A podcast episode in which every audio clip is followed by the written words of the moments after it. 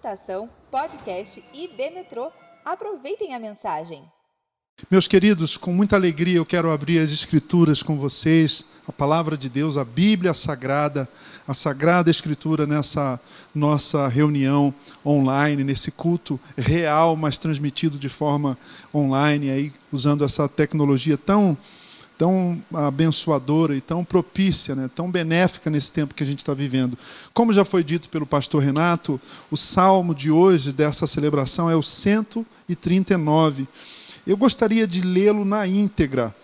Eu não, não fique preocupado achando que eu vou comentar verso por verso, porque aí a gente demoraria muito, não é? Mas como diz um dos meus pastores de referência e de muita gente, né, o pastor Irlan, pastor Batista, muito respeitado, ele diz assim: quando eu prego, eu gosto de ler o texto todo, o máximo de texto bíblico possível, porque se a pregação for água com açúcar, for fraca, pelo menos a palavra do Senhor faz o, o trabalho que lhe apraz e ela não volta vazia. Então, se você puder aí ligar a sua Bíblia, não sei se é possível, se você estiver assistindo na TV, dá para você ligar ao celular, ao, ao, seu aplicativo, ou então direto na Bíblia impressa, como eu vou ler. Salmo 139 diz assim: Senhor, tu me sondas e me conheces, sabes quando me sento e quando me levanto, de longe percebes os meus pensamentos, sabes muito bem quando trabalho e quando descanso. Todos os meus caminhos são bem conhecidos por ti. Antes mesmo que a palavra me chegue à língua, tu já a conheces inteiramente, Senhor. Tu me cercas por trás e pela frente e pões a tua mão sobre mim. Tal conhecimento é maravilhoso demais está além do meu alcance, é tão elevado que não o posso atingir. Para onde eu poderia escapar do teu espírito? Para onde poderia fugir da tua presença? Se eu subir aos céus, lá estás. Se eu fizer a minha cama na sepultura, também lá estás. Se eu subir com as asas da alvorada e morar na extremidade do mar, mesmo ali, a tua mão direita me guiará e me susterá. Mesmo que eu diga que as trevas me encobrirão e que a luz se tornará noite ao meu redor, verei que nem as trevas são escuras para ti. A noite brilhará, brilhará como dia, pois para ti as trevas são luz. Tu criastes o íntimo do meu ser e me teceste no ventre de minha mãe. Eu te louvo porque me fizeste de modo especial e admirável. Tuas obras são maravilhosas. Digo isso com convicção meus ossos não estavam escondidos de ti, quando em secreto fui formado e entretecido como nas profundezas da terra. Os teus olhos viram meu embrião. Todos os dias determinados para mim foram escritos no teu livro, antes de qualquer deles existir. Como são preciosos para mim os teus pensamentos, ó Deus. Como é grande a soma deles. Se eu os contasse, seriam mais do que os grãos de areia. Se terminasse de contá-los, eu ainda estaria contigo. Quem me dera matasses os inimigos, ó Deus. Afastem-se de mim os assassinos, porque falem de ti, falam de ti com maldade e em vão rebelam-se contra ti. Acaso não odeio os que te odeiam, Senhor, e não detesto os que se revoltam contra ti? Tenho por eles ódio implacável. Considero-os inimigos meus. Sonda-me, ó Deus, e conheces, conhece o meu coração. Prova-me e conhece as minhas inquietações. Vê se em minha conduta algo te ofende e dirige-me pelo caminho eterno. Amém. Palavra do Senhor para o nosso coração e para a edificação da nossa fé nessa oportunidade de culto e de celebração do Evangelho que nós temos hoje. Eu não preciso falar da importância dos salmos, posto, visto que os irmãos estão fazendo uma caminhada aí com um tema belo, não é? Selar, um termo hebraico, uma caminhada de de percepção, de estudo, de meditação de apropriação da linguagem salmítica, davídica, desse, desse vocabulário, dessa gramática espiritual e teológica dos salmos. Os salmos nos oferecem, vocês estão percebendo isso na caminhada que tem feito de exposições bíblicas do pastor Renato nos salmos e provavelmente de outros colegas pastores como eu, vocês têm percebido que os salmos têm uma espiritualidade profunda. Espiritualidade significa o nosso relacionamento com Deus. Espiritualidade é a prática da nossa doutrina, da doutrina que professamos. Espiritualidade é a nossa teologia inflamada, viva, diante do altar de Deus, de joelhos diante do Senhor. Eu tenho certeza que vocês têm crescido tanto espiritualmente quanto teologicamente. Se os salmos se os Salmos são o livro mais querido nas Escrituras, eu sou um dos que advoga essa ideia, que defende essa ideia. Os Salmos são, dentre todas as dezenas de livros das Escrituras, da Bíblia, desses livros sagrados das Escrituras, eu advogo, eu defendo, eu sustento eu gosto dessa ideia, me faz bem essa ideia de que os Salmos são um livro mais querido das Escrituras Sagradas. Se os Salmos são um livro mais querido, o Salmo 139, para usar uma expressão emprestada do reverendo John Stott, do pastor John Stott, o Salmo 139 é considerado a coroa de todos os salmos, o ápice de todos os salmos, o clímax teológico, espiritual, num certo sentido, como veremos de todos os salmos. Pelo modo como ele exprime o quanto estamos debaixo do escrutínio, isto é, do alcance, e para usar uma, para usar uma expressão mais da tecnologia, do escaneamento, do escaneamento profundo dos olhos do Senhor. Deus nos conhece, você sabia disso? Deus te conhece. Deus conhece você por dentro e por fora. Esta é a afirmação teológica primordial desse salmo. Esta é a afirmação bíblica deste salmo. Deus nos conhece, Deus nos entende.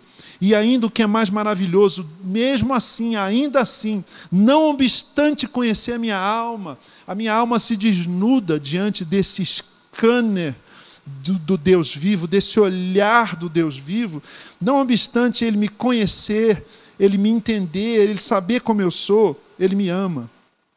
Apesar dos salmos, como eu disse, queridos, tratarem de forma, de modo ímpar a espiritualidade, o João Calvino, reformador da igreja, por exemplo, vai dizer que os salmos são a anatomia da alma, todas as partes, todas as partes da nossa alma, da alma humana, da psique humana, estão patentes, estão descritas podem ser verificadas nos salmos.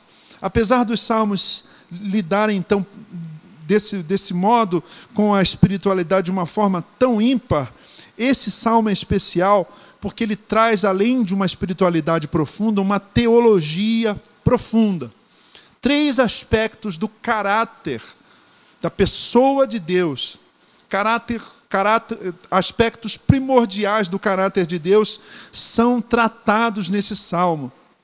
Como diria o teólogo J.I. Packer, que nos deixou esse ano, um homem de Deus, eu tenho certeza que o pastor Renato foi influenciado por seus livros, especialmente o seu livro mais conhecido, Conhecimento de Deus, Conhecimento de Deus é conhecimento do caráter de Deus, da pessoa de Deus. E esse salmo, portanto, nos apresenta três aspectos primordiais do caráter de Deus. Primeiro deles, a onisciência de Deus. A sessão que vai, se você estiver com a sua Bíblia aberta, e eu peço, insisto, repito que você fique com a sua Bíblia aberta ou então ligada para você acompanhar, que eu vou caminhar nos, nos versos, no conteúdo desse salmo. A sessão que vai do verso 1 até o verso 16, em resumo, diz isso: Deus sabe tudo. Deus sabe tudo. A onisciência de Deus é manifesta, é revelada, é descrita nesse salmo tão candente, tão luminoso, pelos verbos que o salmista usa. O Deus do salmista e o seu Deus, o meu Deus, o Deus e Pai de nosso Senhor Jesus Cristo, segundo o salmista, veja os verbos que ele usa: nos sonda, nos conhece, ele sabe, Ele percebe tudo a nosso respeito. Está, estão diante de Deus nesse momento agora os meus pensamentos, os meus sentimentos e os meus desejos. São muitíssimo conhecidos de Deus os teus pensamentos, os teus sentimentos e os teus desejos. E as ações, as minhas ações, os projetos que eu vou engendrando para a minha vida, para o meu próprio projeto de vida, para as coisas que eu quero, os meus sonhos. Nada em nós escapa do conhecimento de Deus a nosso respeito. Verso 2 diz que o Senhor conhece os nossos pensamentos. Ele diz, o salmista: Sabes quando me sento e quando me levanto, e de longe, de longe, conheces os meus pensamentos. Por quê? Porque Ele é onisciente. A palavra tem uma origem é, é, latina, omni, e ciência sabe tudo, tem ciência de tudo. E o Deus do salmista, meu irmão e minha irmã, querido amigo que ou ao vivo agora, nesse momento assistindo essa celebração, ou cultuando conosco, ou depois na gravação que vai ficar aqui no canal da igreja, esse Deus do salmista, o Deus e Pai de nosso Senhor Jesus Cristo, o Deus que se revelou a Abraão, Isaac, Jacó, o Deus de Moisés, o, o Deus dos juízes, o Deus dos profetas, o Deus dos salmistas, é o mesmo Deus que adoramos nesse momento. Esse Deus está fora do tempo e do espaço, olha isso. Veja isso. O Deus que adoramos está fora do tempo e fora do espaço. Por isso, ele, ele pode transitar, ele pode ultrapassar, e aí a teologia chama isso de transcendência. Ele pode ir além dessa limitação dimensional que nós temos do tempo e do espaço. Uma vez perguntaram para o Agostinho de Hipona, homem de Deus, bispo, depois conhecido por Santo Agostinho, bispo, o que Deus fazia antes do tempo, o que Deus criou antes de criar o tempo, e ele não estava num dia muito de, de bom humor, ele disse: estava criando o um inferno para quem faz esse tipo de pergunta. Porque é muita especulação. O Deus da Bíblia, Deus para ser Deus, tem que ter uma existência autossuficiente para além do tempo e do espaço. Deus não precisa saber o que vai acontecer o que eu farei daqui a dez anos, porque Ele está além desses dez anos, Ele está além do meu futuro, Ele conhece o meu futuro, Ele conhece o meu passado. É por isso que o autor aos Hebreus diz que Jesus Cristo é o mesmo ontem, hoje e eternamente. Deus está para além do tempo e do espaço. Portanto, querido ouvinte, querido espectador, web espectador, ia falar telespectador, mas faz sentido porque tele quer dizer distante. Não há novidade nos nossos pensamentos, nos nossos sentimentos, nos nossos desejos para o Deus que nos criou e criou o tempo, e criou o espaço, e criou a matéria. Os versos 2 e 3, sabes muito bem, verso 3, quando trabalho e quando descanso, todos os meus caminhos são bem conhecidos diante de ti, conhecidos por ti. Tanto o verso 2 quanto o verso 3 mostram como aquilo que preenche a minha agenda está diante do Senhor. Puxa vida, não é invasão de privacidade, não. É que Deus conhece a minha agenda. Não é que o Senhor fica bispo, Ele sabe a senha do meu smartphone e vai lá no, no, na minha agenda e fuça e procura e ver o que, que eu vou fazer amanhã. Não, ele sabe o que eu farei daqui a um ano. Ele me conhece. Ele conhece o futuro. Além disso, o verso 4 mostra que o conteúdo dos nossos pensamentos, conscientes ou até inconscientes, se você quiser usar essa expressão emprestada da psicologia, estão diante do Deus vivo. Verso 4, leia comigo: Antes mesmo que a palavra me chegue à língua, tu já a conheces inteiramente, Senhor. Perceba, querido e querida, o maravilhamento do salmista diante da onisciência de Deus. Em suma, em resumo, Deus sabe tudo. Deus sabe tudo. Já o verso 5 faz uma transição da descrição que o salmista faz da onisciência de Deus para a onipresença de Deus. Ele está presente, a sua presença enche toda a terra, diz a Escritura. A presença do eterno Deus preenche todo o universo. Como o salmista declara no verso no verso 7, para onde eu poderia escapar do teu espírito? Para onde eu poderia fugir da tua presença? Se na primeira sessão, nos primeiros versos, o salmista mostra o seu deslumbramento, o seu encantamento, o seu maravilhamento diante da onisciência de Deus, a partir desse verso, então, ele afirma que a presença do Eterno preenche o universo inteiro. Não importa onde estivermos, Deus está presente, como diz a canção do pastor Edilson Botelho, que eu cantei tanto na minha adolescência e juventude. Deus está presente, Deus está presente entre pecadores como nós, pronto para salvar, pronto para ajudar. Deus está presente. A presença do Eterno preenche a minha vida, a sua vida, o universo com peso, com força e de forma contundente, o salmista afirma isso no verso 7 que acabei de ler.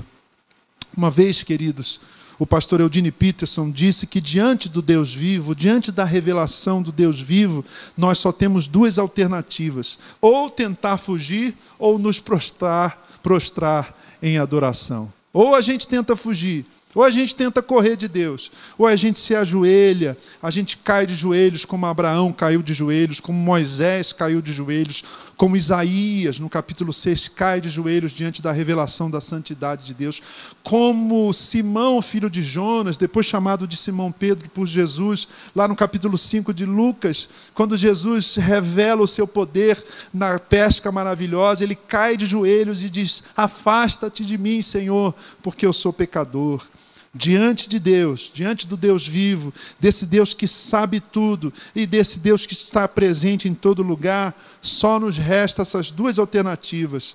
Ou a gente tenta fugir, ou a gente se prosta de joelhos, rosto em terra, e adora, e glorifica, e magnifica, e se rende à santidade e à majestade de Deus. O salmista não quer fugir de Deus. Você concorda comigo? até porque ele não conseguiria, ele não tem pernas para fugir de Deus. Ele, então ele adora o eterno e ele nos convida a adorar o eterno. No verso 8, ele diz belamente que nenhuma profundidade nos esconde de Deus. Se eu subir aos céus, lá estás. Nenhuma altura, nenhuma profundidade.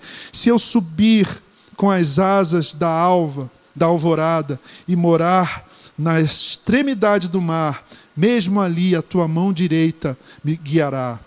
Final do verso 8, ele diz: Se eu fizer a minha cama no Sheol, para usar o termo hebraico, no inferno, na sepultura, nas profundezas, mesmo ali o Senhor me alcança. Nenhuma altura me esconde de Deus, nenhuma profundidade me esconde de Deus. Nenhuma distância extrema, versos 9 e 10, pode me fazer sair da presença augusta, gloriosa de Deus. E há uma expressão maravilhosa de transcendência, dessa transcendência divina, nos versos 11 e 12. Convido os irmãos e as irmãs a lerem comigo. Mesmo que eu diga que as trevas me encobrirão e que a luz se tornará noite ao meu redor, verei que nem as trevas são escuras para ti, nem as trevas são escuras para Deus. Eu tenho um amigo filósofo e um dia conversando sobre coisas como estas que partilho agora ao ler com os irmãos e com vocês, queridos, o Salmo 139, ele fez uma observação filosófica muito interessante. Ele disse o seguinte: as trevas são apenas a ausência da luz. Se você está num quarto escuro, as trevas não, não têm uma existência per si. As trevas não existem não há um ente chamado treva que exista. O que existe é a ausência da luz. Uma, uma ponderação filosófica, até alta para mim, para minha capacidade de reflexão, mas que veio à minha mente enquanto eu lia esse verso que diz: Mesmo que eu diga que as trevas me encobrirão e que a luz se tornará noite ao meu redor, verei que nem as trevas são escuras para ti. Tem uma aplicação pastoral, devocional, existencial, emocional, psíquica muito importante. Você pode estar no meio de um momento de noite escura da alma, como diria João da Cruz, um místico espanhol do século XIV, servo de Deus, noite escura da alma. Pois saiba que a presença do Senhor te alcança na noite mais escura da sua existência. Porque nem as trevas, nem as trevas têm o poder de impedir essa presença maravilhosa, transformadora, salvadora, curadora, incomparável do Deus que criou a luz. Aleluia. Um irmãozinho pentecostal diria aqui: glória a Deus. Aleluia. Aleluia. Aleluia. Eu gosto quando, quando a gente une teologia boa com coração aquecido, né? Aleluia. Nem as trevas são têm o poder de nos afastar de Deus. Pois bem, a primeira sessão, os primeiros versos tratam da questão da onisciência de Deus. Depois, os próximos versos, o salmista então pondera, reflete poeticamente em oração. Preciso dizer isso, ele está orando, ele está orando sobre a onipresença de Deus. Já os versos 13 a 18 descrevem, apontam, apresentam para nós Outro aspecto do caráter de Deus, a sua onipotência. Eu não sei se você notou, mas a onisciência de Deus relaciona-se nos argumentos, no raciocínio poético e teológico e espiritual do salmista. A onisciência de Deus se relaciona com a sua onipresença. Deus sabe tudo porque Ele está presente em todo lugar. Tudo está diante de Deus. Por isso Ele sabe tudo. E além disso tudo, ele nos conhece e nos entende porque ele nos criou. Essa expressão, em algumas versões, por exemplo, na Almeida Revista e Atualizada, você que é crente há mais tempo, usou essa versão de Almeida Revista e Atualizada, de modo maravilhoso, de modo tão maravilhoso eu fui criado. Ela pode ser melhor entendida se usarmos outras versões. Por exemplo, na nova tradução na linguagem de hoje, esse verso, essa expressão de modo maravilhoso, está escrito assim: deve ser temido, tu deves ser temido, porque tudo o que esse Deus que é onisciente, que é onipresente, que é onipotente, faz é maravilhoso. Ou seja, amigo e amiga, o salmista vê-se ele se percebe absolutamente deslumbrado ao contemplar o caráter de Deus. Esse aspecto glorioso, incomparável do, do Deus Criador dos céus e da terra, do Deus que sustenta o universo, do Deus que governa o universo. E olha, veja, Ele te ama. Lembra de um cântico, eu gosto tanto desse cântico. Tu és soberano sobre a terra, sobre os céus, tu és Senhor absoluto. Primeira parte, transcendência de Deus. Tudo que existe e acontece, tu sabes muito bem. Tu és tremendo. Mas na parte B do cântico, o feliz, o bem-sucedido, o bem-aventurado compositor diz: Mas apesar desta glória, desta onisciência, desta onipresença, dessa onipresença e dessa onipotência, apesar dessa glória que tens, tu te importas comigo também. É isso que o salmista faz. Por fim, fechando essa, esse maravilhamento do salmista no Salmo 139, de repente tem uma nota dissonante, como os músicos diriam. No verso 19, ele, ele se enfurece e ele diz assim: Quem dera matasse os ímpios, ó Deus, quem dera matasse os ímpios. No verso 21 ele diz: Acaso não odeio os que te odeiam, Senhor, e não detesto os que se rebelam contra ti? Verso 22 ele diz: Tenho por eles ódio implacável. Não é estranho? O sujeito está orando, o sujeito está no louvor, levantando as mãos, dizendo aleluia, glória a Deus, meditando, ponderando, considerando o caráter de Deus, a onisciência de Deus, a onipresença de Deus, a onipotência de Deus. E de repente ele manifesta um ódio no coração dele, o que alguns chamam de uma oração imprecatória. Ele quer que os ímpios morram. Ele quer que o Senhor passe a régua. Ele diz: Senhor, eu não tenho, se o Senhor tem paciência, eu não tenho. Esse pessoal já tinha que estar morto. O pessoal que não adora um Deus assim, desse tamanho, desse tanto, não merece viver. Mas aí a gente precisa lembrar que ele está orando. Ele não está num gabinete de uma faculdade teológica, de uma universidade, com um monte de livros abertos, fazendo especulações teológicas. Ele está de joelhos, ele está prostrado, ele está naquilo que o Novo Testamento chama uma posição de proscunel, ele está ajoelhado, ele está rosto em terra, ele está adorando o Senhor. E nesse momento, então, o coração dele, ele percebe no seu coração esses movimentos imprecatórios de ódio. Você pode até dizer, justificando, defendendo, fazendo uma apologia do salmista, que é um ódio santo.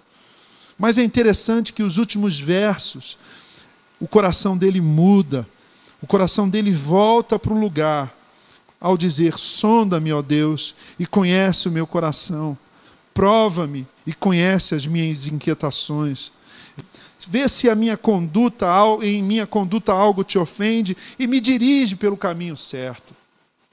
Há um comentarista do Antigo Testamento, Walter Brueggemann, que eu admiro muito, que diz que quase todos os salmos o salmista começa desorientado, ou ele começa orientado, depois ele fica desorientado e aí ele termina reorientado. Ou às vezes ele começa desorientado, mas sempre termina reorientado, porque estar na presença de Deus é obter reorientação para a nossa mente, para os nossos sentimentos. O Salmo 73, por exemplo, é um belo exemplo. O salmista entra na presença do Senhor torto, ele diz: por que, que o homem mal prospera? E aí não é Davi, é Asaf. Por que, que as pessoas mais se dão bem na vida e a gente que paga imposto, a gente que é dizimista, a gente que é crente, a gente que honra o casamento, nossa vida não anda, as coisas não acontecem, não vira. A gente semeia e não colhe fruto e o cara faz tudo errado e está bem. O salmista chega assim na presença do Eterno, desorientado. Mas ele diz no meio do caminho, no meio da sua oração: Até que entrei no santuário do Senhor e percebi o fim da vida do ímpio, daquele que não é piedoso, daquele que não teme a Deus. O mesmo acontece aqui no Salmo 139, um salmo davídico. Ele começa orientado, contemplando o Senhor, e de repente o coração dele começa para de prestar atenção no caráter de Deus, que ele vem descrevendo com tanta beleza, de uma forma tão candente tão contagiante, e ele começa a pensar com ódio: por que, que os outros não estão adorando esse Deus? Eles não deveriam morrer. Ele começa a dar lugar no seu coração para um sentimento muito ruim. Mas aí ele acorda, porque a presença de Deus é esse lugar que nos acorda. Estar diante de Deus não é estar alienado. Estão errados os críticos da religião. Estar diante de Deus não é estar alienado, é estar diante da realidade. Os críticos, os detratores da religião podem estar errados a respeito da falsa religião, mas diante do Deus vivo, ao invés de alienação, nós temos um encontro com a realidade, porque Deus vive, Deus mora, Deus habita na realidade. Então ele se reorienta na presença do Senhor. Lindo o fechamento desse salmo, e eu quero fechar também a minha palavra, essa exposição bíblica. O que, que a gente pode fazer com essa meditação? É sempre proveitosa essa pergunta. Ao ouvir uma mensagem bíblica, ao fazer um estudo bíblico, ao ler um texto bíblico, pergunte a você mesmo: o que, que eu posso fazer com isso? O que, que eu posso fazer com isso?